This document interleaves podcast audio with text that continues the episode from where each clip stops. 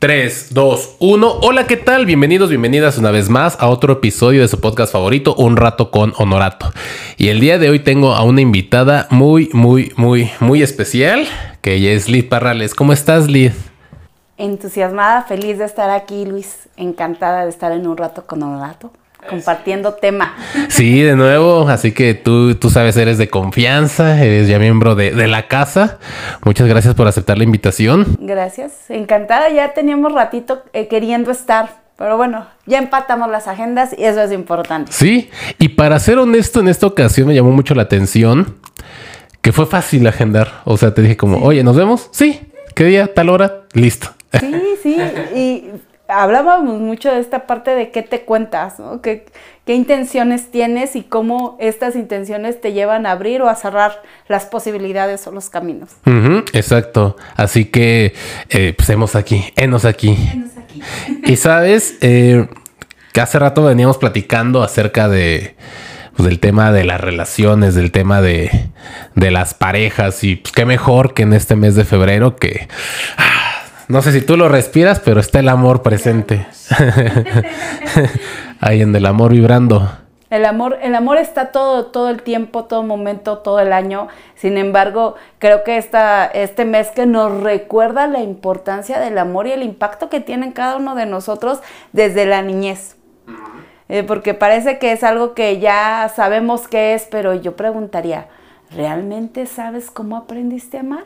Mm.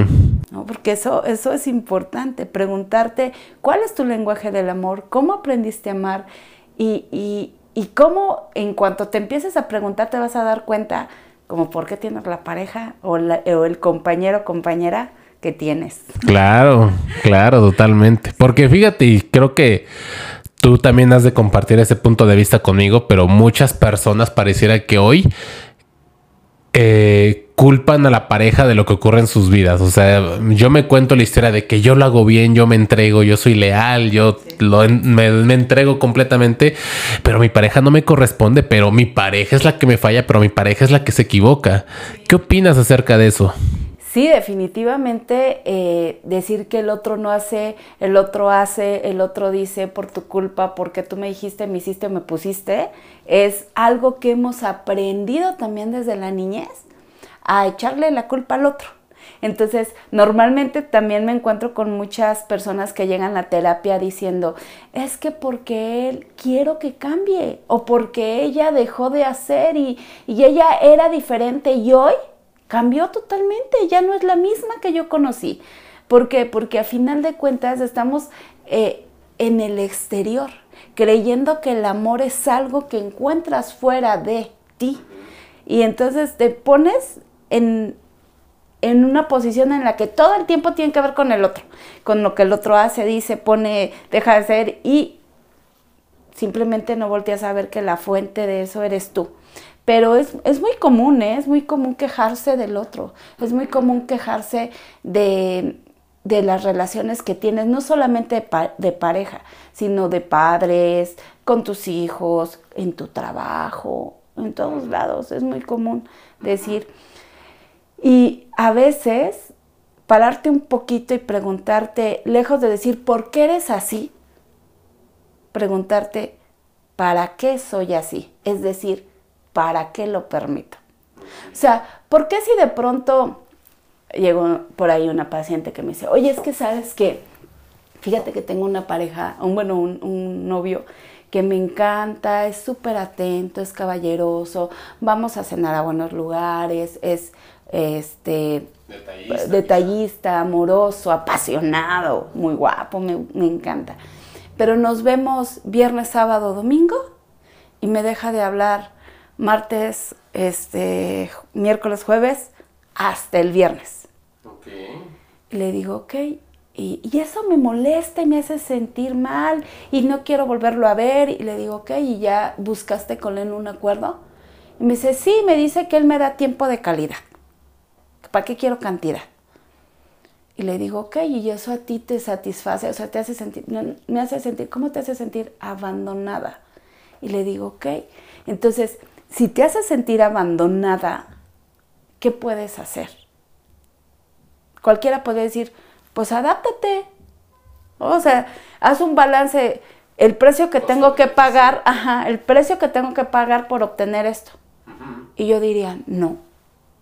O sea, ¿quién te ha dicho que tú no puedes tener a tu lado alguien que realmente te haga sentir, o bueno, que compartan en plenitud, no que te haga sentir, y ese es, ese es otro tema ¿eh? que lo voy a aclarar ahorita. O sea, no es responsabilidad del otro que tú te sientas feliz, que tú te sientas completo, que tú te sientas pleno, que tú te sientas amado, que tú te... No es responsabilidad del otro. Es más bien ver tú que permites. Y si para ti no está permitido sentirte olvidado o ignorado cuatro o cinco días, pues no lo permitas. ¿Quién te dice que no hay otra persona que te puede dar todo eso y aparte una, una comunicación, una comunicación constante, ¿no? Claro, porque inclusive creo que acepto en este caso de esta chica esta relación de cuatro días de ausencia contra tres de placer, amor, guapura y demás, porque quizá también es lo que yo creo que merezco, pero lo fácil es echarle la culpa al otro de es que tú no me lo das. Ayer me cayó un 20 y es algo que hace tiempo no recordaba. Pero ayer tuve la oportunidad de grabar con Bere Ramos. Bere, te amo, te adoro. Este, hablamos de un tema y me recordó algo que había aprendido hace tiempo del tamaño de tu drama es proporcional a tu ego. Entonces, en este caso, creo que es más fácil hacer un drama de culpar al otro, de contarme la historia que yo lo estoy haciendo bien, de contarme la historia que no me tratan bien, de contarme la historia que la vida es injusta, inclusive conmigo, a tomar acción. Porque el tomar acción de decir, no merezco esto, ya no estoy contigo, voy por algo que sí merezco, conlleva responsabilidad y conlleva valentía, cosa que, creo, me parece, son contadas las personas que se atreven a ser valientes realmente para tomar decisiones tan importantes. Y entonces justo ahí, cuando haces acción en la valentía y la responsabilidad, estás también haciendo acción en algo interno que es la autoestima. O sea, este merecimiento es una acción. Muchas mujeres me dicen, sí, Lida, es que todo el mundo habla del empoderamiento. Yo lo he dicho más de una vez, el empoderamiento sigue estando afuera. Tú lo que requieres es conectar con tu poder.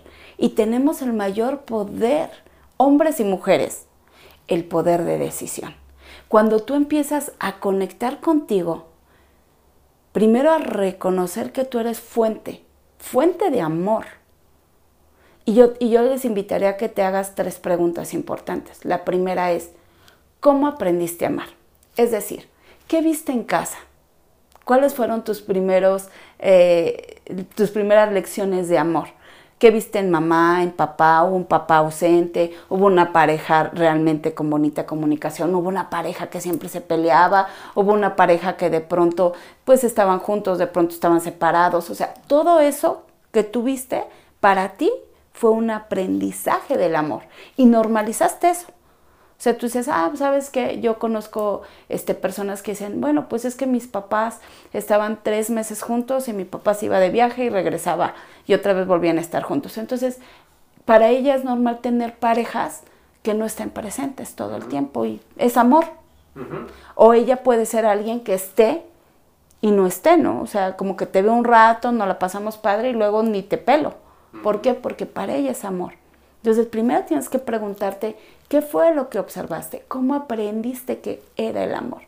La segunda pregunta es, una vez que tú vas creciendo, vas experimentando el amor. Es decir, lo que aprendí de pequeño, pero también lo que yo mismo voy descubriendo. ¿Por qué? Porque en el camino nos encontramos sorpresas. Y no sé si a ti te ha pasado que de pronto alguien te invita a vivir algo diferente o ves a esa persona y dices, no, nada que ver con esta, con esta chica, con este chico, nada que ver. Pero cuando te arriesgas, descubres un mundo distinto, descubres nuevas maneras de experimentar el mundo, descubres nuevos lenguajes, descubres nuevas sensaciones y dices, wow, qué bonito. Y esa experiencia, esas experiencias va determinando tu lenguaje del amor. Es decir, tú cómo lo expresas. Eh, Sharman, que es un, escritor famoso, dice que hay cinco lenguajes del amor. El lenguaje, el primer lenguaje que dice es el lenguaje de, las caricias, este lenguaje que a donde te tocas, te abrazas, a donde para ti es bonito y es rico dar un abrazo, un beso, una caricia, ese es tu lenguaje. El segundo es el lenguaje de los regalos, a donde para ti demostrar amor es te llevo un detalle, un perfume, te compro una prenda. Quizá el siguiente es, es el lenguaje del de el tiempo de calidad. ¿Vale? Es vamos a pasar tiempo de calidad. ¿Qué te gusta hacer? ¿Dónde te gustaría ir? ¿Te gustaría que viajáramos? ¿Te gustaría que leyéramos? ¿Te gustaría que fuéramos a un picnic? ¿Te gusta todo eso? Entonces yo hago lo que a ti te gusta, pero también te invito a hacer lo que a mí me gusta. Vamos en bicicleta. Yo veo que a ti te encanta estar en las áreas verdes, que te encanta irte de, de acampar, que te encanta todas estas, todas estas actividades. Y entonces tú invitas a tu pareja porque para ti es, vamos a disfrutar nuestro tiempo juntos. El otro es el de servicio, es decir, ¿cómo te ayudo? ¿Cómo te ayudo? Son esas personas que que siempre están ayudando al otro, que te, te, acerco la silla, este, necesitas algo, oye mi amor, ya voy para allá, ¿qué te hace falta? Esas personas que siempre están en servicio, que ayudan a la familia, ayudan a todo el mundo, son muy sociales. Y el último el lenguaje del amor es el de las palabras, aquel que realza al otro, que lo edifica, que puedes ver en el otro su luz, su compromiso, su amor, su valentía, y que todo el tiempo le estás dando ese apoyo en palabras, que le expresas, oye, te amo, eres lo más lindo que ha pasado en mi vida, me encantas, como me encanta verte triunfar. Entonces, estos cinco lenguajes del amor, realmente conforme vamos creciendo en los primeros años de nuestra vida, desde el primer momento que ves a esa niñita en el preescolar y te gusta, dices, ay, le quiero dar, ¿no? O sea, le quiero dar mi paleta. Quizá ya en, la primaria dices, ah, le quiero ayudar con la tarea, en la mochila. Quizá ya en la secundaria dices, ah, no, pues sí, la quiero agarrar de la mano, le quiero dar un abracito, sí, sí, sí. Y ya cuando crecemos ya lo queremos expresar, oye, ¿sabes qué? Te amo, eres importante para mi vida. Y vamos experimentando esos lenguajes. Entonces, la segunda pregunta es, ¿cuál ha sido tu lenguaje del amor? ¿Cómo tú has demostrado amor? Y no quiere decir que solamente tengas uno, lo vas experimentando. Y la última pregunta que a mí me parece muy importante es, ¿cómo te gustaría que te amaran? O sea, que sí es posible, porque parece que a veces traemos un chip a que no. No, no, no. No, ¿cómo le voy a pedir? Hablemos un poquito de la sexualidad. ¿Cómo le voy a pedir esto a mi pareja? O a mi novio, a mi novia. ¿Cómo se lo voy a pedir? No puedo. O sea, me da pena. Va a decir que soy una depravada. Que dónde lo aprendí, que dónde lo vi. ¿Dónde lo aprendiste? Pero, ¿por qué sí es importante? Porque si tú no expresas que sí te gustaría, ¿qué crees? Va a haber una frustración. Claro. Va a haber algo que además Recordemos que, por ejemplo, la máxima de, la relación humana en, pareja, pues es la relación sexual. Entonces, si tú no tienes plenitud en eso, ¿qué crees? Vas a terminar buscándola en otros lados. Por eso, por eso llegar a ese punto es súper importante, porque la única manera de pedir al otro es sabiendo que, que te gusta, es experimentándote, es tocándote, es experimentando cosas para ti. ¿Qué te das? Incluso cómo te das placer. Sí, claro. ¿Qué te das? ¿Cómo te gusta a ti? ¿Te gusta tocarte el cuerpo cuando te bañas? ¿Te gusta verte al espejo y decirte, qué bonita eres, qué linda eres? ¿Te gusta comprarte cosas para ti? O sea, darte regalitos, que de pronto, pues ya, ah, por ejemplo, me encantan los libros, me encantan las agendas y, ah, ya me compré mi agendita, ya me compré mi librito, o sea, para mí, son regalos de mí para mí. Entonces, como tú te trates, es como vas a buscar que el otro te trate, claro. Entonces, ahí viene el merecimiento. Claro. Ahí es que te mereces. E inclusive nosotros sembramos, la, como lo dice, la semilla del merecimiento en nosotros mismos, porque yo mismo estoy fabricando, estoy delimitando la tolerancia que voy a tener hacia los demás. Es decir, si a mí no me gusta eh, ¿qué será? llegar tarde, empezando por mí mismo, pues no voy a permitir que los otros lleguen tarde conmigo. Si a mí no me gusta, este, quizá usar mis calzones rotos, no voy a permitir que otro eh, me rompa el guardar. No lo sé, ¿sabes? O sea, creo que nosotros somos como el mismo parámetro hacia lo demás. Y, y, justo, pues vamos a permitir que las parejas, o bueno, mi novio, mi novia, me trate al nivel como yo le estoy permitiendo. Claro, sí. Y para eso es importante conocerte. El inicio del amor propio, el inicio del empoderamiento, el inicio de la autoestima eh, y el inicio del autoconcepto es quién eres, qué quieres. O sea, conocerte, realmente descubrirte, es el inicio de tener mejores relaciones. Si tú, si tú hoy tienes una relación que te hace sentir incómodo, que te hace sentir dolor, que te, que te lastima, que no te gusta, ¿qué crees? Primero no es amor, para empezar. Y segundo, la puedes mejorar. O sea, puedes ir por, por algo distinto. No te estoy diciendo, manda a todos a la... A la burger. Ah. manda a todos por allá. No, lo que estoy diciendo es que sí puedes llegar a acuerdos. Yo, yo siempre lo he dicho, hay una gran diferencia entre discutir y pelear. La pelea no te lleva a nada, porque siempre va a haber un, una pelea de poder, ¿no? Tú gritas, yo grito, tú gritas. Nunca, no hay razonamiento. Mientras que discutir te tiene que llevar a un acuerdo. Claro, sí, normalmente es lo que muchas veces le digo a las personas, que el propósito de cuando hay alguna eh, pelea, discusión de pareja es llegar a un acuerdo.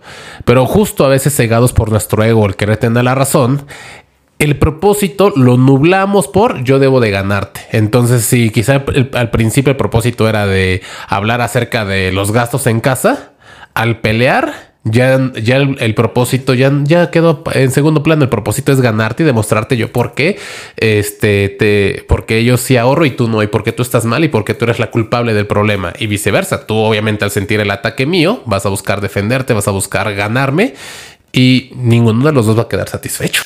Claro. Y, la pregunta ahí sería, ¿dónde aprendiste que así es una relación?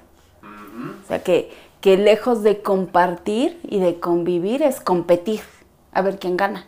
Y, por ejemplo, si yo, eh, este caso no es mío, de hecho el, caso de mi familia es muy lindo porque mis papás duraron casados mucho tiempo, pero imagina que en mi familia hubo eh, golpes, violencia, abusos, alcoholismo, y yo ya sé que no quiero eso, pero pareciera que inevitablemente me sigo relacionando con parejas, este, con personas, este, alcohólicas, violentas, que degradan. ¿En qué punto puedo, puedo romper el ciclo? Porque, ok, ya sé que vine de casa, de familia, que mi papá era borracho, mujeriego, este, huevón, pero yo sigo repitiéndolo y ya sé que no quiero eso. Entonces, ¿en qué punto cambia la, cosa, porque tengo muchas personas así que ya saben que papá fue infiel o que mamá fue alcohólica o que hubo infidelidad de alguno de los dos, pero pareciera que no hay cambio en su vida. Siempre hablamos desde el punto psicológico de una sanación. ¿Y qué es la, la sanación? La sanación es hacer observable justamente ese programa, ese patrón que estamos repitiendo, sí, pero también hacer observable las posibilidades. ok, porque está en el inconsciente. O sea, es una inercia, es un deseo que ahí está ahí. Cuando te das cuenta, volteas y dices, caray, ¿por qué tengo un esposo alcohólico? Ah, pues porque mi abuelo era alcohólico. Híjole. Entonces, en el momento en el que tú lo haces literal, consciente, no hay más que la valentía. La decisión. Y eso tiene que ver con la dignidad de verdad es un valor súper importante, la dignidad y la templanza. Es decir, tú qué si te mereces, ¿realmente te mereces eso? Porque lo estás eligiendo y eso es una conciencia. Hacerte consciente no basta. Tienes que ir a la otra parte. ¿Qué sigue después de la conciencia? ¿Qué sigue después de que yo ya me di cuenta que esto no funciona para mí? Entonces te haces responsable. Y hacerte responsable es responder a eso. ¿Cómo vas a responder? ¿Igual o distinto? Y entonces, distinto. Y entonces, de verdad es un acto de valentía, porque, porque allá está la inercia, pero entonces te pones valiente y recuerdas que es un hábito aprendido. Lo vienes aprendiendo. Entonces, si tú lo repites, ¿qué crees que va a pasar con la próxima generación? Claro. lo va a repetir. Yo siempre lo he dicho, el tema de violencia social no es más que un hábito aprendido. En el momento en el que todos hagamos consciente eso, que es un hábito aprendido, habremos de cambiar el lenguaje y obviamente los actos. Y fíjate que sí me hace clic con un ejemplo burdo. Eh, luego veo a padres de familia con la familia entera en el auto y en carretera. ¡Tit, tit, tit, tit! ¡Ey! Se quieren bajar a golpear y el papá enfrente de los niños. Te apuesto que el niño, cuando maneje el día de mañana, va igual a mentar madres y a querer bajarse del auto a, golpearse porque lo aprendió de papá. Y él ni siquiera está consciente que lo aprendió de pequeño. Pero justo, sí es cierto, he notado ese patrón que inclusive la violencia social es algo aprendido, algo repetido. Claro, igual que las relaciones, igual que las relaciones. Por eso estas tres preguntas importantes. Observar, preguntarte, ¿qué observé del amor? ¿Qué experimenté en el amor? ¿Y qué realmente quiero en el amor? ¿Cómo sí me gustaría una pareja? ¿Cómo sí quiero hoy compartir con alguien mi tiempo, mi espacio, mi cuerpo, mi mente? Porque a final de cuentas, las familias empiezan por dos, por dos, o sea, eh, alguien se conoce, se ve a los ojos, hay empatía, se juntan, se besan, se abrazan, se casan o no, tienen baby o no, tienen babies y empiezan esa familia, empieza por dos. Entonces, regresar a eso, regresar a esa intención del para qué estamos juntos, es muy bonito, porque cuando normalmente empiezas una relación, ¿con cómo la empiezas? A ver, ah, de lo que me acuerdo. El enamoramiento. ah, eh, es que yo, yo siempre he dicho que el enamoramiento con las relaciones de pareja surgen a partir de la química, es decir, si nos conocemos, somos extraños y tenemos clic al platicar, eh, conversar, este, en atracción inclusive física, desde ahí se puede surgir algo. Por eso os digo que las relaciones, o que tu pareja es tu perfecto espejo, porque es imposible que, imagina que nos gustamos, es imposible que yo te conquiste si tú no sientes un clic conmigo. Si dices, este güey es muy aburrido, es odioso, me cae mal, pues obviamente no, me vas a dar chance de una segunda cita. Pero si en la primera cita, o de la primera vez que nos conocemos, hay clic y dices, wow, está es interesante, es una mujer increíble, es un hombre maravilloso, quiero más de eso, hay una segunda, una tercera, una cuarta cita, pero no hay posibilidad de que le des chance a alguien con que no tuviste al principio un clic, una química, una interacción, este, inclusive para mí surge una, una cita o el enamoramiento desde lo físico, me gustas, y desde lo, lo mental, del intercambio intelectual que podemos tener. No sé si estoy en lo correcto o no. Pues sí, es correcto para ti porque todos tenemos diferentes formas de conectar. Hay personas que dicen, pues a mí no me importa el físico, a mí me importa el estatus social. Ah, el renombre, ¿no? O sea, que realmente hace alguien en la oscura, ¿no? O a mí me importa que, que el, o nada más el físico, ¿no? Su físico, o sea, no me interesa si es titulado, si trabaja de, no, no, no, sus valores incluso. O hay personas que justo se fijan nada más en los valores. Yo, por ejemplo, soy mucho así. ¿Cómo tratas a los demás? No me puedo esperar menos. ¿Sí me explicó? O sea, en algún momento tuve una experiencia con alguien y súper bien y llegamos a, a México, un restaurante muy padre y todo, todo iba muy bien hasta el momento en que se volteó y le dijo al mesero, ¿qué? ¿Eres tonto? ¿No estás entendiendo lo que te estoy diciendo? ¿Qué? Y yo dije, órale. En ese momento dije, caray, si así tratas a alguien que te sirve, no quiero saber. O sea, ¿cómo tratas a los demás? Dije, hasta aquí. ¿Por qué? Porque esta parte de ver al otro, en un principio, el enamoramiento, bien dice la palabra enamor, miento. O sea, en un principio te cega, ¿no? Todo lo ves perfectísimo, así de wow. Pero cuando tú sabes que si quieres, que si te gusta, entonces puedes ir y ver más allá. Claro, o sea, me parece entonces también que el enamoramiento es, es un proyecto de autoconocimiento, porque pareciera que muchas veces las personas le dejan el enamoramiento al destino. Diosito, a ver a, cuál me mandas, o, San Antonio de cabeza. San Antonio de cabeza, obra del Espíritu Santo, ya me llegó la cruz que me tocó, ni modo, pues no hay de otra, antes de que se me vaya el tren, este sí. Pero es un proyecto personal, muchas veces yo lo comparo con unos tenis. Tener pareja es como conseguir una pareja, es como unos tenis. ¿A qué voy? Si yo quiero unos tenis, quiero comprarme unos tenis, primero pienso para qué los quiero. Sí, para pasear, para correr, para entrenar. Ok, luego, ¿de qué número soy? No me voy a comprar unos del 7 si yo soy del 9. ¿Qué color quiero? ¿Qué marca? Lo mismo en la pareja. No, no voy a ir por la calle esperando. Ay, esta, esta, este chico dijo que le gustó. Está bien, somos novios. No, es qué quiero, qué deseo, lo que decías, cómo deseo ser amada, qué merezco, la, la, la, la, qué proyecto de vida tengo que voy a compartir con esta persona. No es nada más el primer hombre o la primera mujer que me hable bonito, que se vea buenota, buenote y ya. Me parece que pudiéramos empeñarnos más a ver a la pareja como un proyecto, que realmente yo vea qué quiero, busco y si esta pareja se empalma con los valores o con el proyecto, principalmente con eso, con el proyecto de vida que tengo, si esa persona se empalma, porque imagina que tú y yo nos encantamos y tú quieres hijos y yo no quiero. Por más que nos amemos, por más que echemos fuego en la cama y pasión, vamos a terminar algún día porque simplemente nuestros caminos van separados. Pero fíjate que eso yo creo que es otra etapa del amor. Como dice Walter Rizzo, en la primera etapa del el, enamoramiento realmente no ves al otro, ves al ideal, a tu ideal del otro.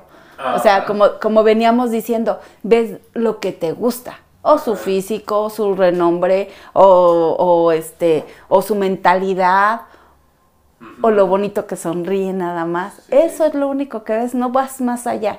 Ya después cuando pasa el enamoramiento que según dura un año o seis meses, entonces ahí sí ya empiezas a ver esta parte que me está diciendo, ¿qué proyecto tienes? ¿Quieres hijos? Híjole, yo no quiero hijos. ¿Te gusta acampar? Híjole, a mí me pican los mosquitos. Por ejemplo, a mí, yo ir a la playa, la verdad es que prefiero Canadá. Los Alpes suizos. Me invita si está viendo y quiere salir con la, con la licenciada Liz a los Alpes, por favor. Por favor. Porque, por ejemplo, a mí el calor, me, me primero me pongo como camarón y me lleno de, de rosácea. Mi ah, piel es muy delicada.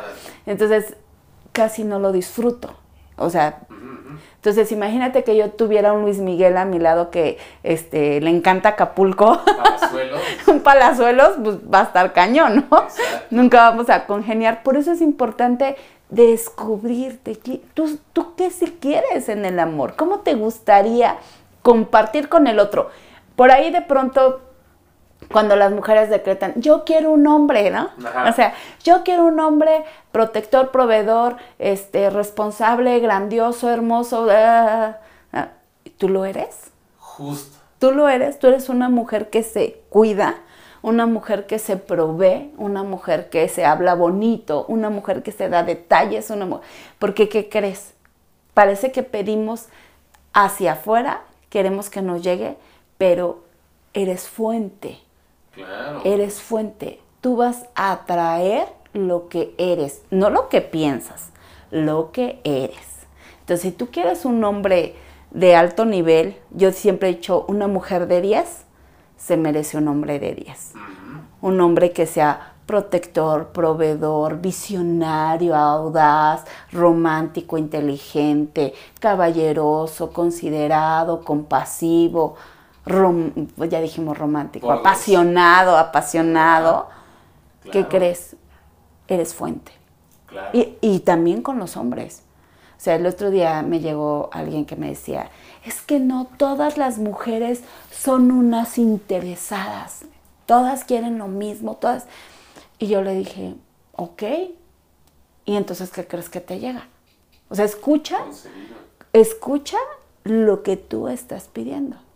Y cuando andamos en su vida, Él busca siempre su interés.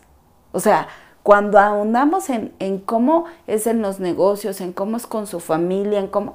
Él es una persona que siempre busca su, su interés. Entonces, cuando Él se dio cuenta así de... Entonces, simplemente atraes lo que eres. Inclusive hace rato cuando decías, eh, si tú te hablas bonito, buscas a alguien que te hable bonito y demás, sí, claro que somos como un imán. ¿Por qué? eh, hace tiempo conocí una chica que ella siempre se relacionaba con hombres eh, groseros, hombres tal cual patancitos por llamarlos, ajá.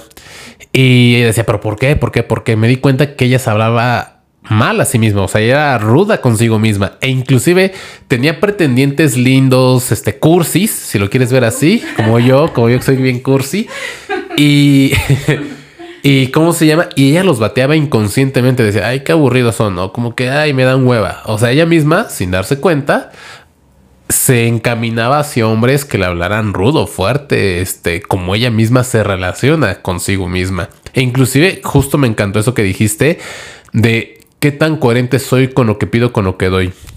Y también me parece que es una parte importante del amor. Yo qué es lo que ofrezco, porque lo fácil es pedir a la vida, a Diosito, que me dé mi pareja de 10, pero yo qué, qué pareja soy. Y lo que te decía hace rato antes de iniciar el podcast, también me parece que es importante saber nuestras carencias. Yo sé que no soy un romántico. De mí va a ser raro que encuentres un gesto romántico y he lidiado con eso.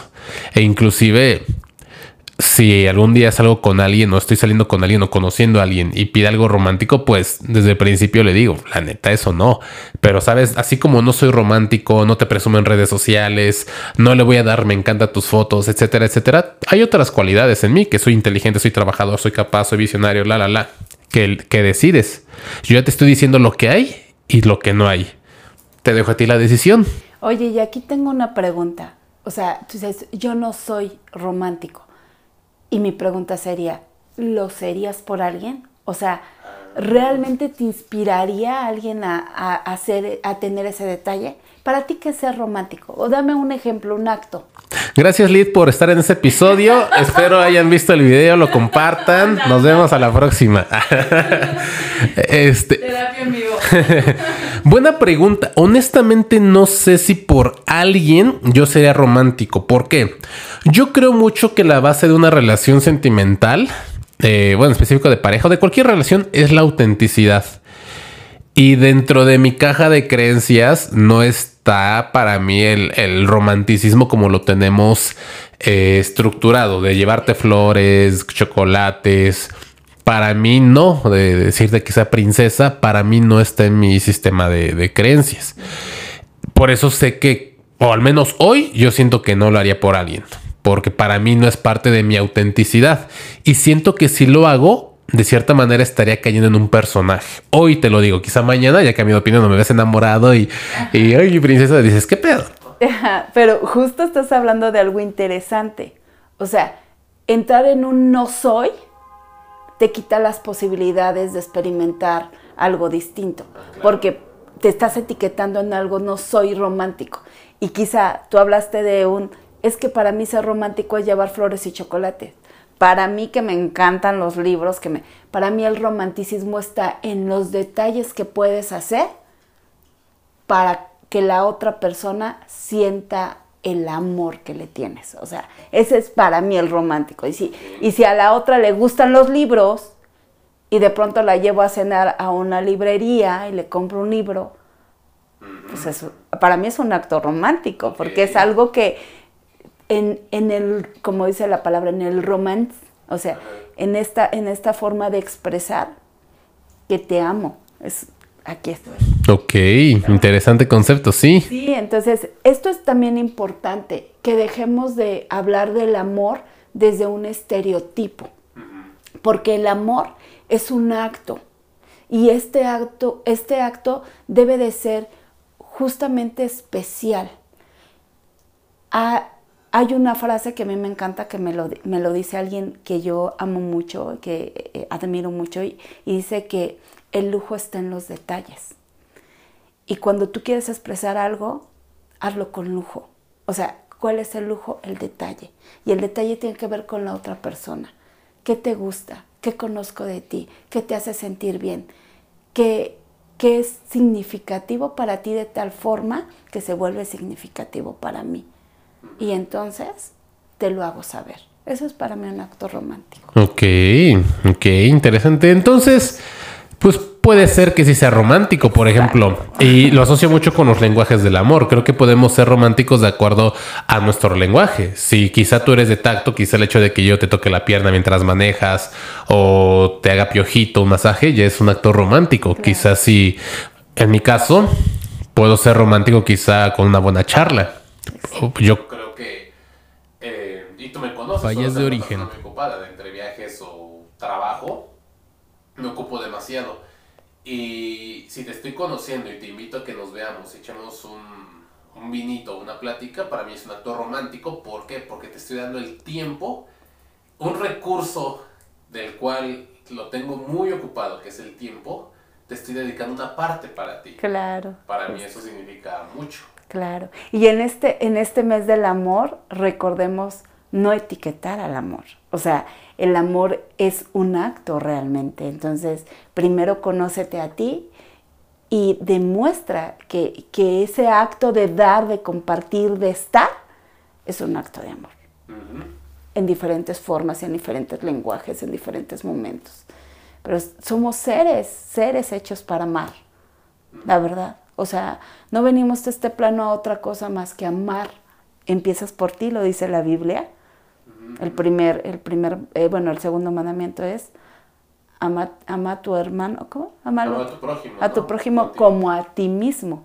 Y entonces ahí está la clave. Nadie da lo que no tiene. Y nadie puede ver en el otro lo que no es. Todo lo que tú ves en el otro incluyendo a tu pareja, ¿qué crees?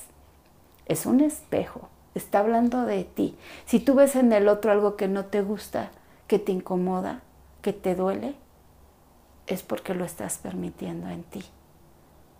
Entonces, busca que tienes que mejorar en ti, que tienes que sanar en ti, y entonces podrás sanar con el otro.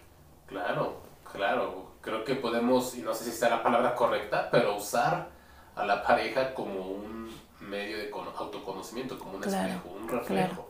En lugar de reprocharle a la vida, a Dios, de por qué me diste a esta persona buena, interesada, mentirosa, infiel, alcohólica, es ¿qué me estás enseñando con esto? ¿Para qué? ¿Para qué llegó? Yo escribí un libro. Mi libro se llama Ser Mía. Y justamente en este ¿para qué? yo me hacía esa pregunta, ¿por qué pasé por esto? Digo, fue hace algunos años, ¿por qué pasó así? ¿Por qué sucedió así? Cuando yo cambié la pregunta y empecé, ¿para qué? Descubrí que él había sido un gran maestro en mi vida. ¿Para qué? Para comprender cuál era mi propósito en este plano. Y primero no era estar ahí ni ser parte de ese estilo de vida. Hoy puedo decir, gracias, no.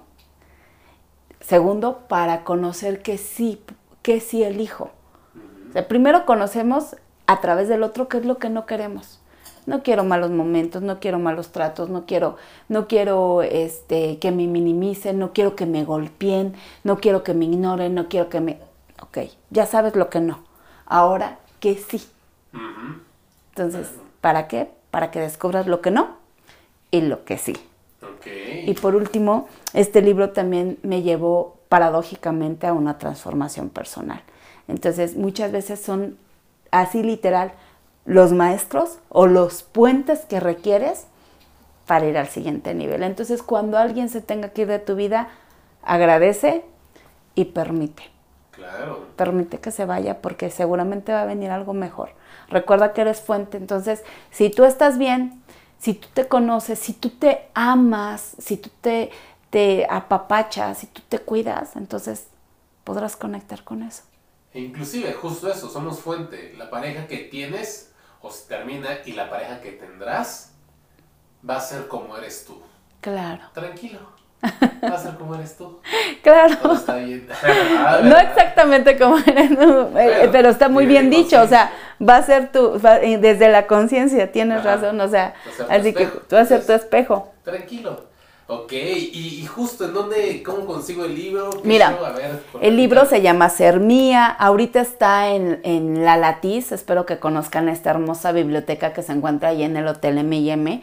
La Latiz, ahí está, ahí está en venta el libro en esta biblioteca, va a estar en Amazon ya próximamente, ya está en revisión. Y es un libro que trae trae anécdotas de mi vida, así, digo, sí, soy psicóloga, pero también tengo mi propio proceso. Trae, trae temas muy interesantes, trae anécdotas, trae dinámicas que a mí me ayudaron en su momento a conectar conmigo, a sanar, a visualizar, a crear a llevarme a otro nivel, pero también trae algo llamado recodificaciones. Como tú sabes, somos como eh, aquello que nos, que nos, de fuente mental, ¿no? Aquello que nos decimos. Entonces trae recodificaciones. Por ejemplo, el libro se llama Ser Mía, conecta con tu sabiduría interior, porque todos vamos experimentando y eso crea sabiduría.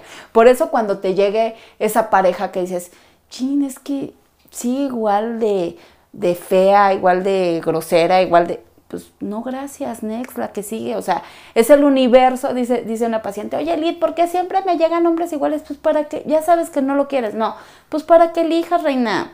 Dice, gracias universo, no gracias, next, el que viene, ¿sí me explico? Entonces, muchas veces es hacerle caso a tu intuición. ¿Cuántas veces dejamos de hacernos caso a nuestra intuición? Y ya lo estás viendo ya estás viendo que algo no conecta ahí, pero ahí sigues, ¿no? Hasta que se vuelve un desastre. O sea, yo no entiendo por qué de pronto peleamos, nos la pasamos mal y regresamos. Y cada vez es peor. Peleamos, nos la pasamos mal, nos golpeamos y regresamos. Sí, cada vez sube. Sí, peleas, te la pasas mal, te golpeas, te llegas hasta el ministerio y regresas. Dices, ¿qué era? O sea, sí, sí, sí, ya va a cambiar. Pero ¿qué pasa? Que no le estás haciendo caso a tu intuición tu intuición que te dice, ahí no es, ahí no es, hazte caso. Entonces trae recodificaciones, por ejemplo, aquí tiene una recodificación que dice, yo tengo la sabiduría y la libertad para elegir aquí, ahora y siempre. Yo tengo la sabiduría y la libertad para elegir, es el mayor poder que todos tenemos aquí, ahora y siempre. Perfecto. Así que ser mía de venta en la TIS, si están en Puebla, si no están en Puebla, pues próximamente. En Amazon. Sí. Este, y pues perfecto consejo. La verdad es que las veces que he tenido la oportunidad de hablar con Lid es una institución, creo que puedes aportar mucho y, y, obviamente en ese libro un regalo para todas las, las personas. Este, ¿Y qué más? ¿En qué andas? ¿Algo que quieras anunciar? ¿Algo que quieras Sí, pues mira, estamos empezando con Círculo de Mujeres también quiero hacer círculo de hombres. Yo creo que todos requerimos conectar con, porque en los círculos de mujeres lo que haces es conectar contigo y compartir tu experiencia. Todos traemos cierta sabiduría, pero cuando la escuchas de pronto o te das cuenta que lo tuyo no es tan grave o sabes que hay una solución porque ya alguien pasó por ahí y ya te mostró el camino. Entonces, compartir es bonito. Entonces tenemos círculo de mujeres, eh, vamos a tener uno el próximo sábado de 4 de la tarde a 10 de la noche. Y así estamos haciendo uno cada mes. Y bueno, ya se viene Ser Mía, el taller también, que lo vamos a tener en marzo, en el mes de la mujer, el taller de Ser Mía.